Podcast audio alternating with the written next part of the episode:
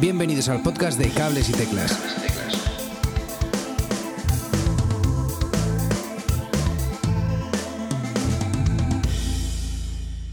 Muy buenas a todos y bienvenidos a un nuevo episodio de Cables y Teclas. Hoy tenemos con nosotros a Miguel Marcos de Levayer. ¿Cómo estás?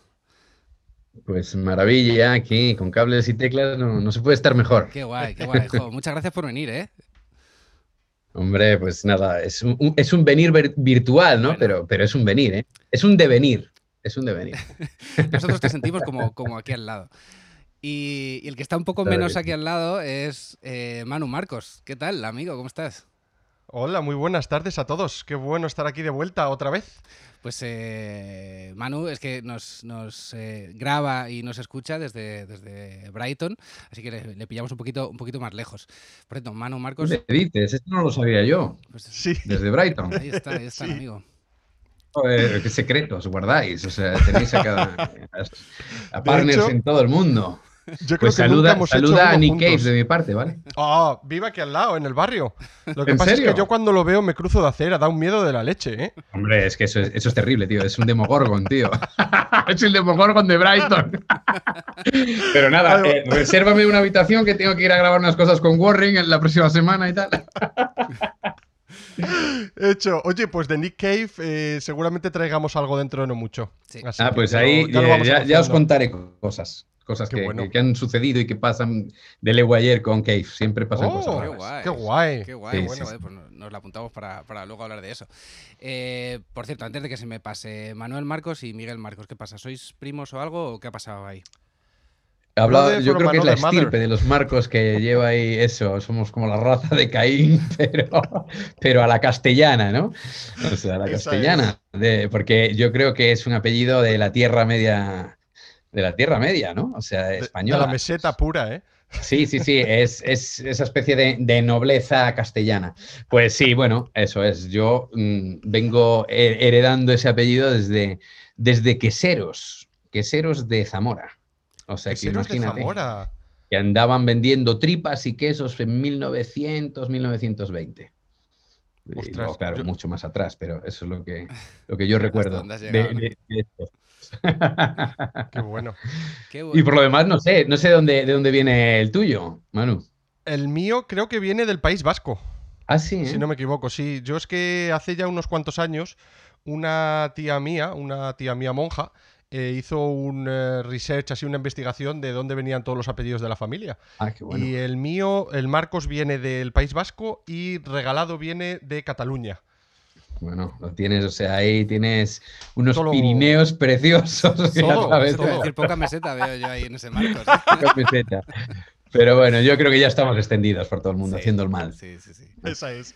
Bueno, por si alguno que nos está escuchando no conoce a, a es un músico, compositor, escritor, productor, eh, ha producido discos de, bueno, no voy a decir todos los nombres, voy a decir unos cuantos, eh, Alex O'Doherty, eh, Eva H. y Vintage, eh, Antonio Hernando, David Los, Conde, por supuesto Leo Ayer, pero es que además es colaborador, colaborador perdón, de la revista Mundo Sonoro pero es que además eh, está muy involucrado en el mundo del podcasting a través de, suculenta media y además de, compositor de, música para, podcast. Pero es que además es director del sello discográfico Error 404 Records. Pero es que además es colaborador de la ventana de la cadena Ser. Eh, Miguel, eh, tocas la música desde, desde todos los frentes, ¿no? Yo creo que ya no te queda. ¿Qué te queda por hacer dentro del sector musical? Bueno, y se te olvida una que yo creo que es la más importante de todas, fíjate, que es la parte docente, ¿no? En realidad, yo llevo dando clase, exacto, desde los 17 años de armonía, composición y arreglos, y en realidad ese ha sido la constante. Yo creo que desde ahí, desde ese lugar, en realidad me he ido enfrentando a todos los desniveles, mm, todos los desniveles, todos los baches que tiene la carrera de un artista o de un músico, ¿no? Y, que luego al final mm, cristaliza en, eso, en la visibilidad de las cosas que dices, ¿no? O sea, que, dices, pues eso, esas mil cosas que en realidad son como granitos de arena en muchos frentes, pero al final siempre desde un mismo punto de vista, ¿no? Que en el fondo yo me considero como un artesano de canciones, ¿no? Y a partir de ahí, pues evidentemente hay muchos sitios donde donde trabajar, desde el periodismo, desde mm, la docencia, desde la comunicación o desde, o desde la música, ¿no? O sea, desde el artista, ¿no? Como le digo ayer, ¿no? Entonces, e, es interesante, ¿no? Es un proceso eh, en el que tienes que relativizar el tiempo para poder hacer todo eso y tienes que, hacer rápidamente. Las necesidades básicas las tienes que cumplir en menos de un minuto al día para tener el resto, para poder hacer el resto de las cosas. Pero bueno, lo que nos dejan, eso es. Pues es que hoy, eh, vamos a ver, vamos a centrarnos porque tenemos un montón de cosas de las que hablar hoy. Vamos a. Yo no hablo nada, además, como veis. vamos a ir presentando cositas. Y es que con el motivo del décimo aniversario del, proyecto Le Boyer, eh, la editorial, ya lo dijo Casimiro Parker, acaba de publicar, ahora a principios de septiembre, eh, un libro con todas las letras de las canciones de, los discos publicados. El libro titulado Muerde aquel verso. Ahora, para todos los que te conocemos, ahí lo tenemos en pantalla, para los que nos estéis viendo en YouTube. Y los que te conocemos por eh, tu faceta eh, musical, ¿cómo nos presentarías este libro? Bueno, es una celebración ¿no? del décimo aniversario y es como em, llegar a, cristalizar una, carrera que ya dura 10 años como, como Le Boyer. Antes yo estaba en otras bandas, hacía otros, otros papeles, desarrollaba, es verdad que siempre fui compositor en las bandas en las que estuve, ¿no? Desde, desde muy joven, ¿no?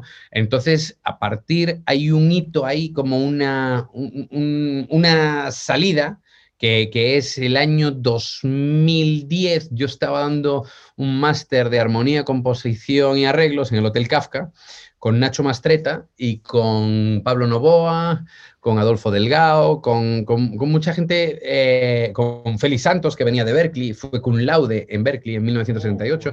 Es decir, tenía un buen equipo y ahí dábamos unas clases de, composición, sobre todo de armonía, muy basadas para compositores, ¿no? que es una cosa que, falta mucho en este país, ¿no? en la docencia. Pero yendo un poco al plano artístico de dónde nace Le Boyer, en realidad nace de, de una posibilidad que me surge de ir a grabar a Liverpool, a Lipa, el primer disco de Boyer Méndez con Nacho Mastreta, ¿no? Entonces, como Nacho era mi compañero de, clases, ¿no? O sea, en este máster y tal, pues le dije, oye, Nacho, tío, nos vamos a grabar, me han dejado unos estudios, me han dejado el George Martin Studio, no te lo pierdas, eso sonaba de la hostia, ¿no? El George Martin Studio en Lipa y tal, no sé qué, tenemos que ir a grabar. Y, me y le digo, Nacho, ¿te vienes? Y me dice, claro, tío, me voy, pero de cabeza. Le digo, no hay plata, tío, y vas a tener que producirlo. Págame el viaje y las dietas y voy de cabeza. entonces, entonces ese fueron las, las, las minutas que le pagué a, a, Mastreta para que fuera el productor de ese primer disco de Leguayer Méndez, ¿no? Estamos hablando de que nos vamos a ir a grabar en 2010. En 2010, a primeros, debe ser enero o por ahí, o febrero, ya no recuerdo bien, eh, de 2010. Y empezamos a cocinar unas canciones y allí lo bueno es que vamos a grabar al estudio este y claro, al final grabas con profesores de allí, con muchos alumnos muy avanzados de allí y nos llevamos las canciones hechas desde aquí, ¿no? Y entonces, bueno, fue una experiencia muy guay porque, claro, había profesores que habían tocado eh, en los Wings, ¿sabes? Con McCartney.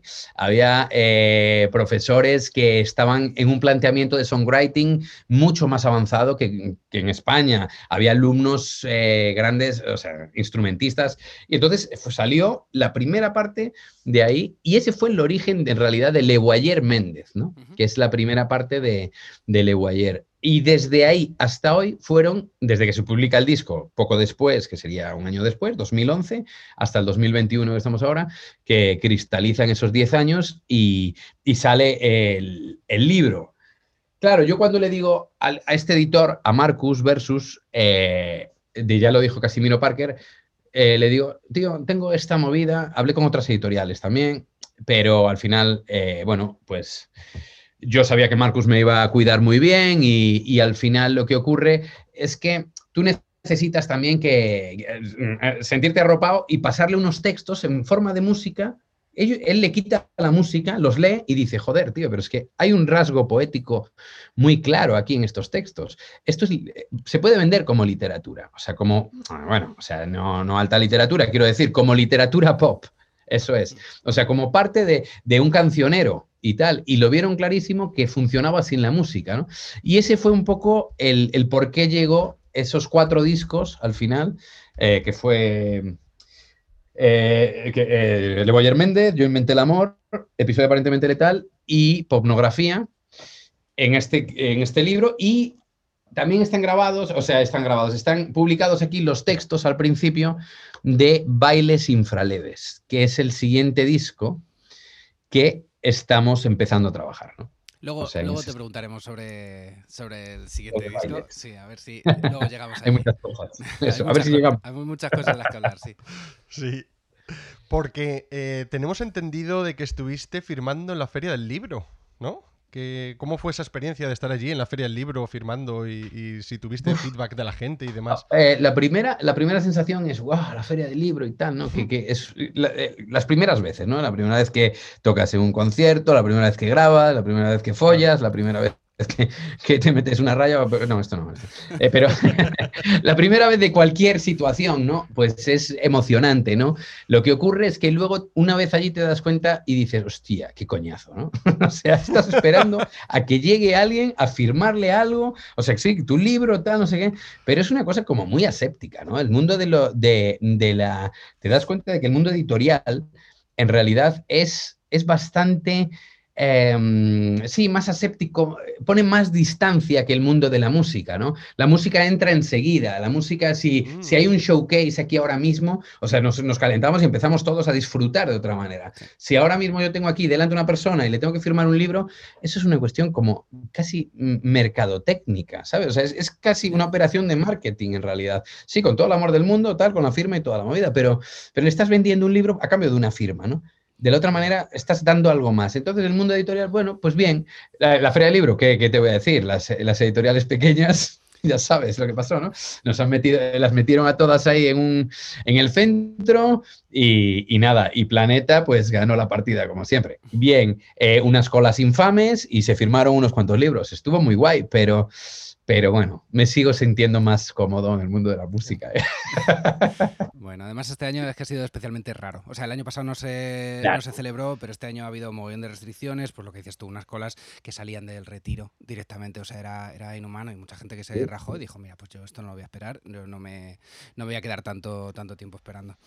Y, ¿Pero llegaste a tener algún feedback de la gente o todavía era pronto para, sí, sí, sí, sí, sí, vieron, firmaron. Sí, en realidad, eh, quiero decir, la media de firmas que suele firmar alguien de 20 libros, 25, se redujo a 4. Ya ves. Entonces, a 4 libros, ¿eh? O sea, quiero decir, de mucha gente. Yo son los que firmé, quiero decir, firmé cuatro, pero para mí era la primera vez, me parecía aburridísimo y estúpido, en realidad, la mecánica. Pero bueno, que no vengo de los libros, que vengo de la música, en realidad soy un, soy un escritor de, disfrazado, o sea, un músico disfrazado de escritor. No sé, ¿no? Me, he puesto el traje allí y ya está. Bueno, pues vamos a hablar de música, yo creo, ¿no? Venga. Bueno, no, o sea, si quieres, hablamos de, de grandes amigos y tal, que, que, en realidad, eh, bueno, os cuento un avance, venga. Después de este libro viene Bailes Infraleves, pero ya estoy trabajando en lo siguiente después de Bailes Infraleves, que tiene que ver con escritores. Y entonces ahí está, pues, gente como Agustín Fernández Mayo, está Sergio Fanjul, están algunos escritores bastante reconocidos, Escándar Alguet, está María Nieto, gente de la poesía y tal, y ya estoy maquinando en paralelo, pues eso, estas dos cositas. Pero bueno, volvamos a la música. Wow, wow. Vaya, te digo, le has cogido gusto al. Qué bueno, qué bueno. Bueno, pues eh, hablando, hablando de esto, sí, un poquillo de, música, en la trayectoria de Levayer hay, pues como decías, dos, eh, dos etapas para mí muy diferenciadas, que es Levayer Méndez y Levayer como tal. Y quería preguntarte, eh, porque el cambio es muy brusco de, sonido de los primeros discos a lo último que hemos, que hemos podido escuchar. ¿Qué pasó con ese sonido? ¿Te, te cansaste? ¿Sentías la necesidad de cambiar? ¿Qué pasó? Sí, yo en realidad me gusta que las cosas vayan cambiando a medida que tu vida vaya cambiando, ¿no? O sea, y que tú vayas mutando con tu propia vida. Al final, mm, ya os dije lo que me consideraba un artesano de canciones, un compositor. Entonces, creo que las propias vivencias que vas teniendo se van acoplando a tu manera de ver la vida y de, y de mostrarla, ¿no? Entonces ahí es donde desarrollas la música, ¿no? Eh, es una cosa muy, muy vital. Y entonces el cambio, tú piensas que Leguayer Méndez, ese disco que empezó con Mastreta, que era cabaret puro, porque era un rollo Tom Waits, total, era una cosa con vientos, o sea, era como, eh, éramos 10 en el escenario, era una burrada, ¿sabes? Éramos 10, era una cosa muy americana, era una mezcla entre eh, el cabaret berlinés, la América profunda y el, el, Mediterráneo, pero balcánico, ¿no? O sea, era una cosa, te puedes hacer cargo un poco de, de, esos estilos y tal, y había gente de inmenso talento, ¿sabes? Por ahí metida, como, pues eso, Mastreta, Cheryl Walters al trombón, eh, con Norman, de hecho, recién fallecido, Norman Hawk, eh, que, precisamente también colaboramos, o mm, Héctor Rojo, es decir, un mogollón de músicos, imagínate lo que es un cabaret, pues eso era el primer disco. El segundo era como más una especie de ópera mediterránea que tenía más que ver con todo lo que, todos los estilos que bañaban las costas del Mediterráneo, pero con una mm, forma de opereta, ¿vale? con mucho humor, con mucho cinismo, con unas letras muy trabajadas, con mucha referencialidad clásica del rollo grecolatino y tal, mm. y con Sandra, con Sandrita del Aporte, pues haciendo las voces y tal, porque Sandra estuvo, estuvo conmigo, fue alumna mía del máster precisamente del Hotel Kafka, y luego ya la fiché, dije, uff, esto es una barbaridad, como canta esta chavala y tal, y no sé qué, y entonces Sandra, eh, después de darle clase, ya se metió en Le Guayer, Méndez, grabó ese disco y, era, claro, una contraposición, ¿no? La, voz que tiene del aporte es, uh. Esa cosa lírica casi y tal, y la mía es de como de, una especie de monstruo salido de, de la falla volcánica de, La Palma. bueno, pero pero es verdad que eh, em, empastó muy bien y había muchos arreglos de cuerda complicados, 9 por 8 eh, había, había muchos juegos, tocábamos rebético, buscábamos sonidos eh, em, balcánicos, 7x8, jugando muchas cosas con muchos arreglos de cuerdas y de vientos.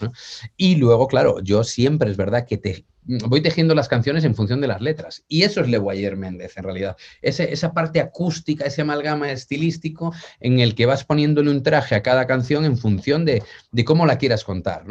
Entonces, está muy guay porque esta parte es muy desconocida de Le Guayer, porque yo quité todos los discos de Internet.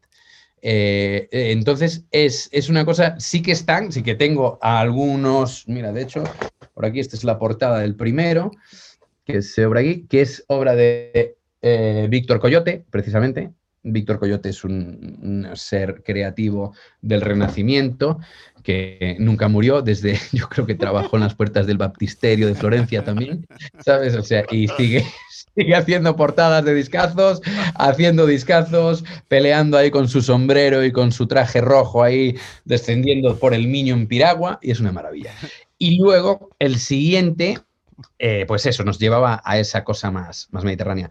Ahí hubo un hito, en realidad en mi vida, bastante mm, trágico, pero que al final se resolvió con mucha luz, ¿no? Que fue, eh, bueno, un episodio con mi hija, que tuve a mi hija muerta en brazos durante un minuto y, volvió a renacer. O sea que, y eso era, es como una muerte súbita no consumada, ¿no? Entonces, ese diagnóstico se llamaba episodio aparentemente letal que es como se llama el tercer disco de Le Guayer Méndez. Entonces, de, perdón, de Le Guayer, la ruptura, ¿no? De Le Guayer Méndez. Entonces tú me preguntabas por esa ruptura. La ruptura llegó ahí, en realidad. Y yo ya estaba buscando el cambio de sonido hacia el rock, hacia el post-punk. Yo venía del punk y del jazz, de siempre. O sea, yo estudiaba jazz a muerte. Yo estuve pues en clases con Pat Metheny, con Jim Hall, con Philip Catherine, con Bill Evans, el saxofonista. O sea, yo me preparé mucho el jazz, pero yo era muy punky, ¿no? Tanto escribiendo como, como desde tal, pero siempre desde la canción, ¿no? Y llega ese, llega ese punto, ¿no? En el que dices, hostia, me ha pasado algo muy, muy heavy y tengo que sacarlo de una manera. Y eso es episodio aparentemente letal. Es, es un túnel largo es un disco que tiene canciones muy luminosas, pero otras muy oscuras. Y luego ya llego a pornografía, que me quito el traje personal y ya me empiezo a disfrazar de, baile ochentero, de ironía y de, de circunflexión. o sea, ya empieza como eh, otra, otra película nueva, digamos, que, que hacia ahí. Yo creo que es fundamental en un artista no estancarse, ¿vale?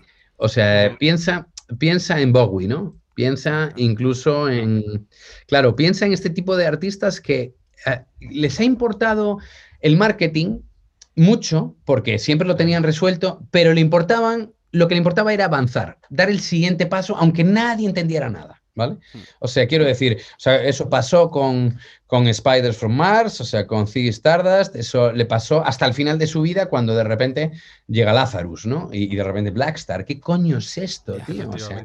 Eh, y, nadie entendía nada, y no lo entendieron mucha gente, ¿no? Lo mismo hmm ocurre con, muchos artistas, ¿no? O sea, con, el propio Jarvis ahora. ¿Qué coño le pasa a Jarvis Cocker? O sea, quiero decir, no le pasa nada. Es que está en un lugar que todavía no está eh, otra vez, o sea, ya se concibió como algo, como historia del pop y de repente perfil bajo y ya está tranquilo, ¿no? No, no, o sea, Jarvis lo que está haciendo es una cosa brutal que nos daremos cuenta otra vez con el tiempo, ¿no? Pero lo mismo así, es como un reciclaje continuo. La historia de la creación, en realidad, de artística, tiene que ver con, con tú vas tirando de un hilo y vas generando, digamos, contenido y vas creando, ¿no? Yo creo que, y eso es lo que a mí me mueve, ese es el motor. ¿Y fue fácil el cambio este de sonido, de, como decías tú, de, ritmos balcánicos, a de repente, pues, eh, mogollón de sintetizadores, guitarras mm. eléctricas con, mucha más distorsión, eh, baterías mm. electrónicas y tal? ¿Fue difícil este, este cambio, sobre todo a nivel de escenario? A ver, yo, creo que los cambios al principio no son fáciles, pero es verdad que a mí me motiva mucho la, es, esa, forma de, probar las canciones de una manera, de otra.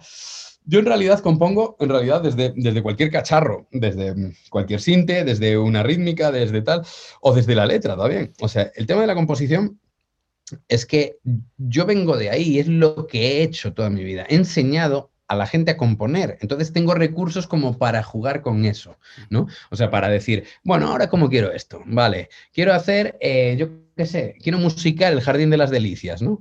Bueno, pues me voy a poner a musicar el Jardín de las Delicias del Bosco, ¿no? Empiezo a pensar en el tríptico y de repente cómo veo cada cosa y tal. Es decir, creo que es una, una forma más trascendental de pensar en la creación en sí misma que en la propia canción, ¿no?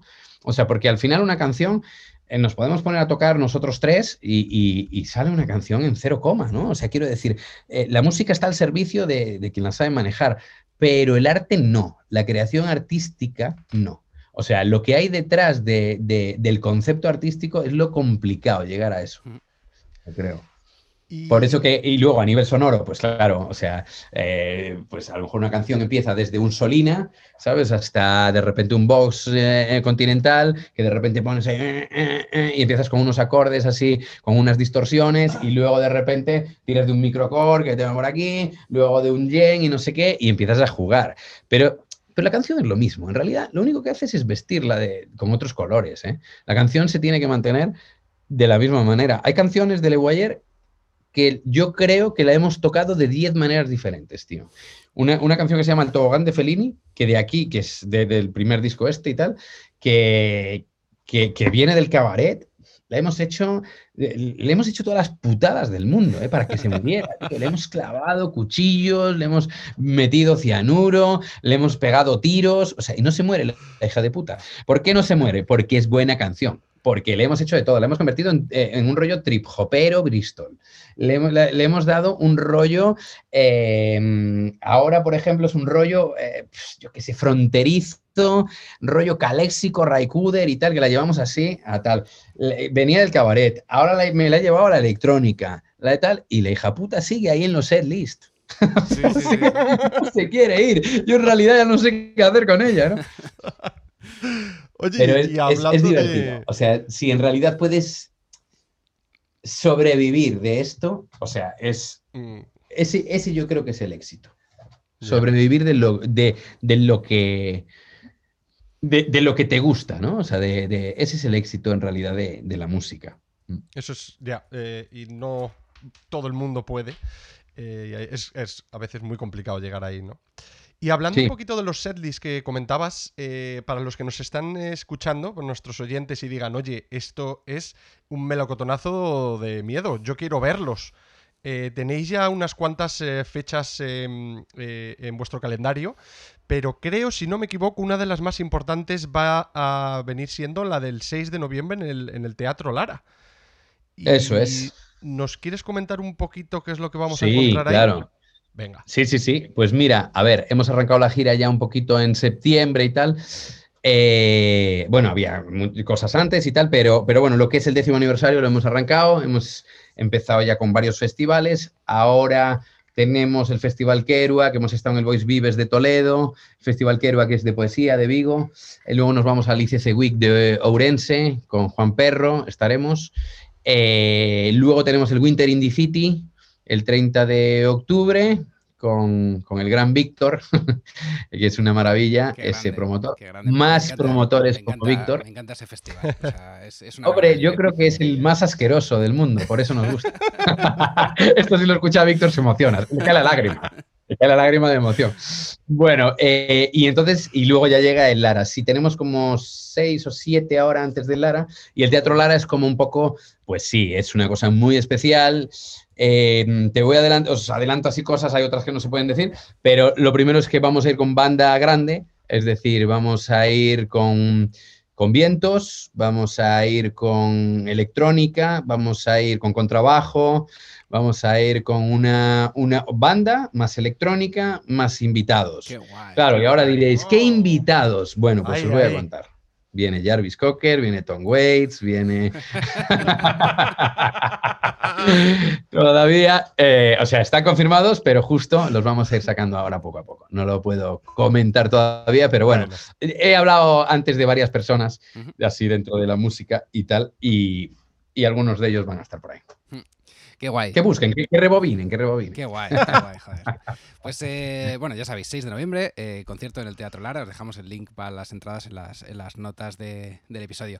Y de cara más adelante, me ha dicho un pajarito que ya tenéis el disco grabado, que comentabas antes, Bailes infraleves. Estamos, estamos en ello. Ah, vale, estáis en ello. Estamos grabándolo. sí. Vale, vale. Te explico, te explico porque. Em, Está compuesto, evidentemente salió desde, o sea, las letras están ya en, en Muerde aquel verso, Y, y, de hecho empecé por ahí, componiendo desde la letra. Me apetecía mucho y dije, este va a ser íntegro componerlo desde la letra. Entonces, ¿qué pasó? Que de repente yo trabajé esto desde las guitarras, desde los pianos, desde samplers y, y movidas, y yo quería colaboradores de electrónica. ¿Por qué? Porque quería convertir esto de bailes infraleves es como una especie de, de secuela de una idea de Marcel Duchamp que era lo infraleve, ¿no? Lo infraleve son los, las pequeñas explosiones eh, invisibles de emoción que sentimos, ¿no? Pues un apretón de manos, el calor de un asiento cuando te levantas, el olor del humo de alguien que fuma tabaco, eh, la densidad del aire, el vaho es decir, la ausencia, ¿no? Lo que deja el humano en, dentro de, la, la, dicotomía presencia-ausencia. Y entonces, durante la, pandemia, yo, aparte de hacer unas cuantas cosas, podcast precisamente para Mundo Sonoro, que estuve haciendo los primeros podcasts para Mundo y tal, me puse a componer esto y, y claro, de repente llegué a la conclusión de que estábamos tan atrapados en, en, este mundo en realidad, aunque estuviéramos libres, estamos atrapados y que necesitábamos estos bailes infraleves para sobrevivir, ¿no? Y eso, de eso va este, este disco, ¿no? Entonces he contado con cinco productores bastante potentes y reconocidos. Esto no es ningún secreto ya. Uno de ellos está en Berlín, es un crack, se llama Frank Merford, que es el productor de, de Rodrigo Cuevas, de la ópera Barbián, de la zarzuela. Em, está David Loss en Nueva York. David Loss es un, talento brutal, es, viene del downtown, hace un poco de electrónica low-fi, pero entiende muy bien el, diseño sonoro de la Velvet y, todas sus, y todos sus ejércitos sonoros. Luego aquí está Álvaro Rivero, en Vigo está Esteban Varela, que se llama, tiene un proyecto que se llama Raro, y, entra ahora también a formar parte eh, más OTA, que es Irene Novoa, con una chica en, Colonia, en Alemania. Entonces, claro, ¿cómo le das unidad a una cosa tan etérea, tan compleja? Bueno, pues tuve que escribir una especie de, decálogo largo en el que le pasaba a todos los productores cómo quería que sonara eso, ¿no? Porque yo al fin y al cabo sí quiero em, colaborar, pero, pero claro, vas dirigiendo la movida. Y entonces le decía, les, les, explicaban ese decálogo qué eran los bailes infraleves, ¿no? Y cómo deberían de sonar. Y suenan a eso, a electrónica eh, mm, invisible, ¿no? A electrónica invisible que, que, tiene que ir moviendo las emociones de, individuales de cada uno. Entonces es como una, experiencia toda esta parte. Me iré a Berlín a grabarlo, y iré seguramente a Nueva York y, acabaremos cerrando todo esto. Por eso te digo, están componiendo ellos ya sobre las bases que yo ya he hecho y empieza todo un juego, otra movida más. Pues otra, otra, otra película. Vaya tela, Joder, de verdad que tengo un mogollón de ganas de escucharlo. Eh, pues quería hablarte de más. Joder, me da rabia, pero es que tengo muchos temas que, abrir contigo. Tú dale, eh, dale. Estamos, eh, y otro de los temas es el, laboratorio sonoro. Eh, mm. Es que, joder, no dejamos de, abrir puertas. no sé si nos quieres explicar un poquito de qué trata este laboratorio sonoro. Sí, claro que sí. Mm, esto es como la continuación de lo que hacía yo en el Hotel Kafka, ¿no? En el Hotel Kafka, yo os comentaba antes que estaba con, con Nacho Mastreta, con Adolfo Delgado, con este, con Félix Santos, con Pablo Novoa, Miguel Maya, y luego venían profesores, artistas como eh, Jairo de Pedro, vino Cristina Rosenbinge, Drexler, o sea, venían invitados, profesores invitados a dar su masterclass dentro, digamos, de un curso largo que yo voy impartiendo y con estos profesores. ¿no? Bueno, pues esto es un poco eh, la continuación, pero enfocada ya al compositor directamente, al compositor además de canciones. ¿no? Tiene que ver con, con ese, eh, ese lugar en el que hemos mm, desatendido durante mucho tiempo, ¿no? Que es, nos hemos basado siempre en la interpretación, en generar eh, y dar un discurso sólido a nuestros alumnos eh, a base de, interpretar piezas, pero nunca les dábamos herramientas para los compositores. Entonces, lo que generaba esto era como una, o sea, un vacío un vacío. Yo me encuentro a grandes, grandes intérpretes en este país, pero la verdad, o sea, somos bastante mediocres como compositores. Lo siento, pero es así, comparado con el mundo anglosajón, ¿eh? Mm. Digo, y a ver, luego hay casos y casos y, el valor artístico no, no está reñido con lo que estoy diciendo. El valor artístico eh, mm, no tiene que ver con el conocimiento pero sí el recurso artístico. Cuantos más recursos tiene un, compositor, pues más. Entonces, se, basa en eso. Pero la, cosa importante, digamos, el, el, claim es que yo llevo los cursos y tal, pero está José Le Santiago eh, como profesor, está Abraham Boba,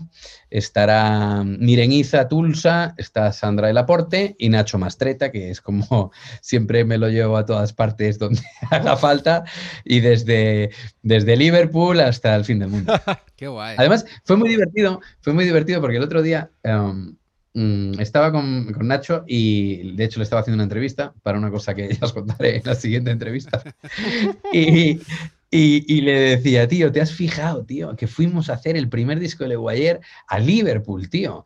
Y no hay ninguna referencia de los Beatles. Entonces nos partíamos la polla y dices, claro. Y dice, y, era mentira. O sea, no suena, claro, nada de los Beatles, pero está todos los Beatles ahí dentro. Claro, o sea, porque es imposible, es inconcebible no, no tener la referencialidad de, de, lo que ha pasado, ¿no? O sea, y, y, además, ahora que ha salido el 321 McCartney, ¿no? Eh, eh, o sea, es como, no sé si lo habéis visto, el, documental con Rick Rubin. Todavía no, todavía no, eh, lo tengo en la lista. Obligatorio. Obligatorio, obligatorio. O sea, ese, ese simplemente dos personas conversando y bajando pistas y subiendo pistas de grandes canciones y comentando. Hmm. Ya está. O sea, pero ya eso es suficiente en ese caso. Y entonces, bueno, y en el eso, y en la escuela de escritores, pues eh, vamos a dar esas herramientas con muchos de estos profesores que son artistas y que van a contar sus trucos, cada uno lo va a enfocar de una manera y yo llevaré un poco, digamos, el peso gordo de, la docencia del máster, ¿no? Em, te quería preguntar también, bueno, ¿sigue habiendo plazas para, para inscribirse? Para que la gente pueda inscribirse. Sí. Se agotó la primera, el primer curso, que en los jueves, y ahora están abiertos, quedan, pero quedan pocas ya, estamos ya, eh, pues quedarán, no sé si cuatro o cinco plazas para los martes. Entonces, nada, apuntaros ya, chicos, también, enlace, también en pues vuestro... Ponemos, el enlace. ¿Cuántos enlaces vais a poner? Vais a necesitar un tablón de enlaces. No te preocupes, no tiene, no tiene límite de caracteres ni, ni nada. Pues eh, mira, lo tenía yo aquí apuntado, es los martes de 8 y cuarto, 10 y cuarto, eh, en el centro de, de Madrid, en Alonso Martínez. En la Escuela de Escritores de Madrid, que es un poco la referencia de, eso, del mundillo de, la enseñanza de creativa, de, escritura creativa. Qué bueno. Pues vamos a abrir otro melón diferente. Nos vamos a pasar Venga, ahora un otro, poco venga, a- ahora que, que vais a hablar de mi pintura. Oye, qué pintura. No, de eso no, me gusta mucho, tío, pero no. O sea, me pasa un poco como Gainsbourg, ¿no? Serge Gainsbourg, cuando ya eh, dijo, empezó a pintar y tal, y veía que, uff, esto lo voy a quemar todo y tal. Y lo quemó todo, ¿eh? Menos mal que lo quemó todo, porque si no seguiría pintando y, y nadie sabría quién soy Serge Gainsbourg, ¿no? O sea, Serge Gainsbourg podría haber sido un pintor fracasado. Así que, bueno, hemos tenido suerte de que lo quemó todo. No, va- vamos a, mm, a movernos al podcast. Venga. Porque eh, estás bastante metido en el, en el Ujú. mundito del podcast y nos gustaría ver eh, tu punto de vista de cómo ves el podcasting en España. Pues mira, yo creo em, que es un mundo por inventar todavía, ¿no? Es un mundo que está en constante ebullición, eh, que no hay reglas todavía, que las reglas que nos han llegado son reglas de mm, casi yanquis, alguna más eh, Reino Unido, algunas cosas de incluso eh, de Chile, Argentina también, hay muchas cosas, México, pero es verdad que está todo por construir, ¿no? Yo creo que las reglas nos estamos basando, bueno, los profesionales que estamos en ese campo, nos estamos basando en cosas como Gimlet, ¿vale? Que es, eso sur- surge de Spotify, es una, es digamos, una pseudo plataforma de cómo hacer, es el metapodcast, ¿no? Es cómo hacer podcast, ¿no? O sea, te dan una serie de libros de estilo, ¿no? De cómo, cómo, cómo funciona. eh, y y eso, eso me parece bastante interesante. Yo creo que aquí hay, hay muchas vertientes. Imagínate, es, eh, algunos dicen es la nueva radio. No, yo no creo que sea la nueva radio. Yo creo que, que es el nuevo storytelling, que es muy diferente. Y entonces a partir de aquí empieza como vamos a desarrollar la ficción sonora por un lado, o el periodismo de investigación, o el entertainment, o el documental, pero son muchas cosas que no tienen que ver con el modelo de la radio. Entonces yo creo que se abre una beta muy interesante para, para todo el mundo, además, no solo para, para, para los profesionales, sino ya yo creo que ya tenemos suficientes ofertas como dentro de, de- de lo que está sucediendo hoy, como, como Podimo, Amazon Podcast, eh, o Audible, o, mm, o Podium, o todo esto. Creo que empieza a haber una ebullición, empieza a haber unas normas. Eh, creo que, que, pues, eh, os voy a decir, últimamente estoy, estaba escuchando también Las Raras, que es un, podcast interesantísimo, ¿no? De historias que suceden en, en Argentina, en Chile, eh, tal. Eh, hay mm, muchos podcasts, ¿no? Que son maravillosos. Hay uno chileno, ya que estamos por ahí, que se llama Caso, Caso 86 o Caso 56, no, no recuerdo ahora mismo eh, exactamente esto, pero es una ficción sonora brutal de una distopía que, que bueno, estaba aquí buscando, pero que, que es muy interesante. Caso 63. Caso 63. Ujú. Lo apuntamos Eh, es una ficción sonora interesantísima con una banda sonora que es que ya te puedes mear encima. O sea, ya empieza a ser, empieza a tener ya el nivel esto de, de- del cine y de la tele, ¿no? O sea, y entonces esto es lo que ya cuando al- alcanzamos esos parámetros empieza a ser muy interesante. Y, por ejemplo, de aquí, ¿qué voy a recomendar? Pues, pues X-Ray, por ejemplo. X-Ray me parece brillante, me parece cómo está hecho, cómo, cómo juegan con, con la narrativa de- del hecho histórico y cómo además eh, lucha por, un, por, por- por algo, ¿no? O sea, es decir, el podcast también puede servir de una manera mm, social y política, ¿no? O sea, y eso es, una- eso es un desarrollo también muy, muy interesante, ¿no? Eh, bueno, muchos, o sea, ya te digo, o sea, yo he colaborado, he sido director creativo de Suculenta Media durante un año y medio. El germen salió desde los primeros podcasts de Mundo Sonoro que me dijeron, bueno, necesitamos un perfil como el tuyo. Eres periodista, eres músico, tienes estudio en casa, puedes hacer unas cuantas cosas aquí y tal. Y entonces, eh, Valientes, hicimos dos temporadas, Valientes 1 y Valientes 2, y eso mm, yo me encargué del guion, de la música original, de montarlo, de darle ritmo, luego teníamos locutores, luego era una cosa muy divertida, luego hice otro también, eh, más mm, eh, como director creativo, y ahora mismo estoy haciendo, pues, eh, digamos, coordinando la música de muchos podcasts eh, de, una manera como director también creativo de la parte sonora. Qué guay. Qué bueno. Qué bueno. ¿Y alguna recomendación más por ahí que se te haya quedado de algún podcast? Pues yo creo que, a ver, sí, hay muchas, os decía las raras, os decía, de esto no se habla, por ejemplo, es muy, muy interesante. Caso 63, luego X-Ray. Eh, X-Ray ya está dentro del periodismo de investigación. Eh, el máster, el de Cifuentes, el famoso máster de Cifuentes, es de periodismo de investigación interesantísimo. Eh, mm, y luego, bueno, es que no me gusta lo que tenga que ver con la radio, ¿no? O sea, si te fijas, te estoy mm. hablando casi todo de una forma de, storytelling, ¿no? No me gusta que la gente hable de podcast como si fuera eh, el programa grabado en sí mismo sin haber un, hecho de storytelling dentro, ¿no? O sea, eh, de, cómo desarrollar una historia que tenga que ver deberíamos de, tener cuidado con eso para entender cuáles son las dos fórmulas diferentes, para diferenciar simplemente, ¿eh? que yo creo que las dos cosas son válidas, ¿no? Y bueno, mm, y muchas cosas que van a venir, ya. ahí, ahí. Tengo, alguna pregunta, pero es que me has dicho que no la puedo desvelar y bueno, me la voy a guardar. Vamos a, tener que hacer la, la, eh, versión 2 de la entrevista dentro de poco, ¿eh? Sí, sí, sí. En unas semanas vuelves aquí a, a cables y teclas, yo creo, ¿eh? No te preocupes, ya tendré eso, mis cuadros a la venta. Qué bueno, pero es, totalmente cierto. O sea, el, podcast como tal para mí no es un género, para mí es eh, pues un medio en el, que, en el que entran muchos géneros dentro, de, dentro del podcasting. Y es verdad que, todo lo que dices pues va más de la documentación y del storytelling y tal, pero es que, es que hay mil, mil cosas, hay mil cosas. hay mil maneras de hacerlo, si es, es, maravilloso. Si es que en realidad es un nuevo medio, es un nuevo medio en el que puedes contar lo que te dé la gana pero es que además a un nivel de producción muy, muy barato. Entonces, quiero decir, eh, lo que sí es como las herramientas para saber desarrollarlo y para saber hacerlo. Ya te digo, yo me he enfrentado a podcast en el que he sido director del podcast, en el mm. que he sido, evidentemente, músico, diseñador sonoro, guionista y todo. Y entonces vas viendo cómo se van engarzando unas cosas con otras y es un nuevo, para mí es un nuevo, una nueva fórmula de, comunicación. Sí. Sí, Y, que tiene el mismo poder, ojo, que tiene el mismo poder que cualquier otra. ¿eh? O sea, creo que, creo que estamos en un momento maravilloso para el podcast. Sí, y como decía nuestro amigo Bombín, que el otro día nos estaba comentando exactamente lo que tú decías, que no hay mucha gente que se cree que viene el podcast para reemplazar a la radio.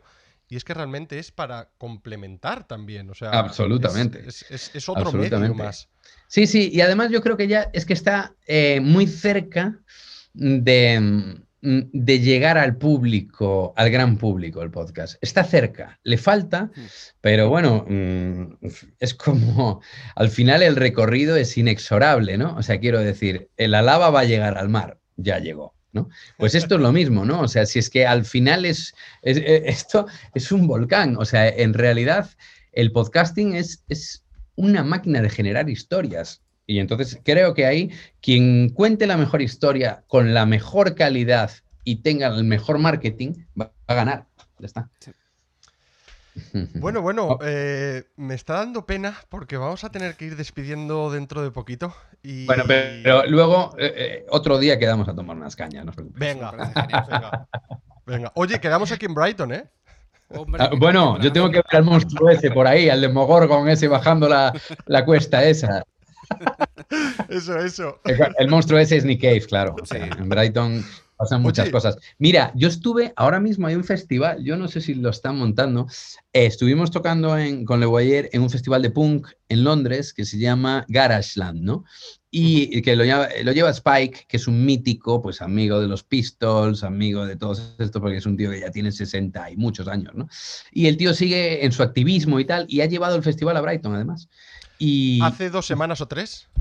Exacto. Hubo un festival de punk aquí en, al lado de mi casa, de hecho. Pues, pues este es Spike, que se mueve muy bien y que además se lleva eso, se lleva a los Pepes, se lleva a los a The Scanners, a, Peña del post-punk y, de, y, del punk casi más, más chalao y tal, británico, francés, tal, no sé qué. Y nosotros estuvimos también en Londres con él y, es que en Brighton pasan muchas cosas, ¿eh? Me voy a tener que ir a mudar para allí, sí.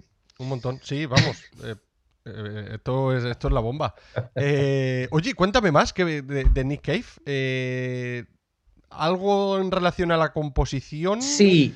Bueno, o sea, Le Boyer en realidad, o sea, tiene, tiene muchas cosas. Ya veis que es una referencialidad tal.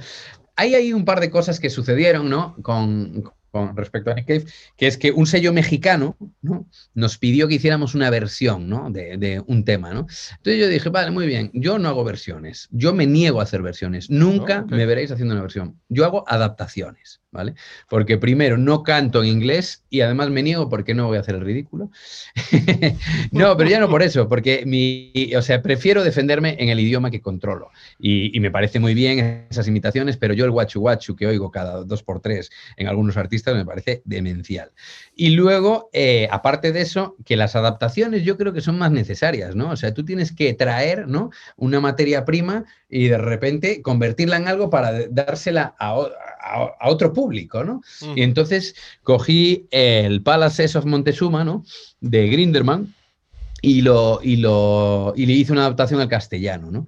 Y entonces eso funcionó muy bien en México, sin saber tal, o sea, empezó a sonar en algunas radios, en algunas cosas y tal, y luego, eh, pues, se ha quedado como parte del repertorio de Leguayer también y tal, y, bueno, pues eso, a puntito estuvimos, aún, se lo mandaremos a Esclavunos, que tiene un programa de radio ahí en, la BBC, y Esclavunos es el, el batería de, de Bad Seeds y de Sonic Youth y de unas cuantas cosas y, de repente hay eso. Y luego hicimos otra versión también de Henry Lee, otra adaptación, una versión, con Marian Frutos eh, de Cube. Y, bueno, la tenemos ahí en un cajón. Me gusta, ya veis, me gusta, soy muy de cajones, ¿verdad? Qué bueno, qué bueno. Mola, mola, mola. De guardar las cositas para, no sé, total, ¿para qué, para qué las vamos a dar? Pues oye, mira, eh, lo guay es siempre dejar algo para la próxima. Así que eh, nos vamos a ir despidiendo y siempre nos gusta preguntar si tienes alguna recomendación de algún artista emergente o alguien que has estado escuchando eh, eh, hace poquito y tal, que no sean muy famosos para darle un poquito más de, nombre. Me parece la mejor pregunta de, de todas. no, es broma. Pero es verdad, me parece fundamental porque así es como se va construyendo el el engranaje de la creación y de, la creatividad real de, la música. No siempre vamos a estar hablando de los mismos, en los mismos festivales, en los mismos medios y en las mismas cosas. Pues mira, yo eh, tengo un sello que se llama Error 404 y, tengo a varios artistas que precisamente considero grandes artistas no reconocidos, ¿vale? Entonces, dentro del sello están, eh, está David Loss en Nueva York, David Loss ha tenido una carrera bastante importante en León y en España en un momento determinado, se fue para allá y, ahora vamos a sacar su nuevo disco. Está eh, Esteban Varela con su proyecto en Vigo que se llama Raro, es una especie de, de, Tom York maravilloso, juega con la electrónica, es un tipo, es un musicazo, eh, canta muy guay y tiene, tiene un don para, para hacer melodías. Tenemos a alguien que precisamente no es emergente, pero ¿sabes lo que sucede con esos, esas estrellas ahí que siempre están permanentes? No es la que más brilla, ¿no? Pero siempre está iluminando caminos y tal. Además, yo siempre digo que prefiero ser faro que estrella, porque en realidad sigues alumbrando sigues alumbrando a, la gente que, en realidad se lo merece. Y entonces ahí está Conde. Conde también es otro artista del sello. Conde es, viene de los mosquitos. Estamos hablando de que graba con los mosquitos en 1988 en el estudio de Phil Manzanera. Y ya ahí ya está grabando cosas muy serias, muy serias. De hecho, grabaron antes ellos que, Héroes del Silencio y hubo una pugna ahí de qué, qué grupo era el que iba a salir, ¿no? Lo que pasa que, claro, pues eso, eh, eh, y las cosas como son.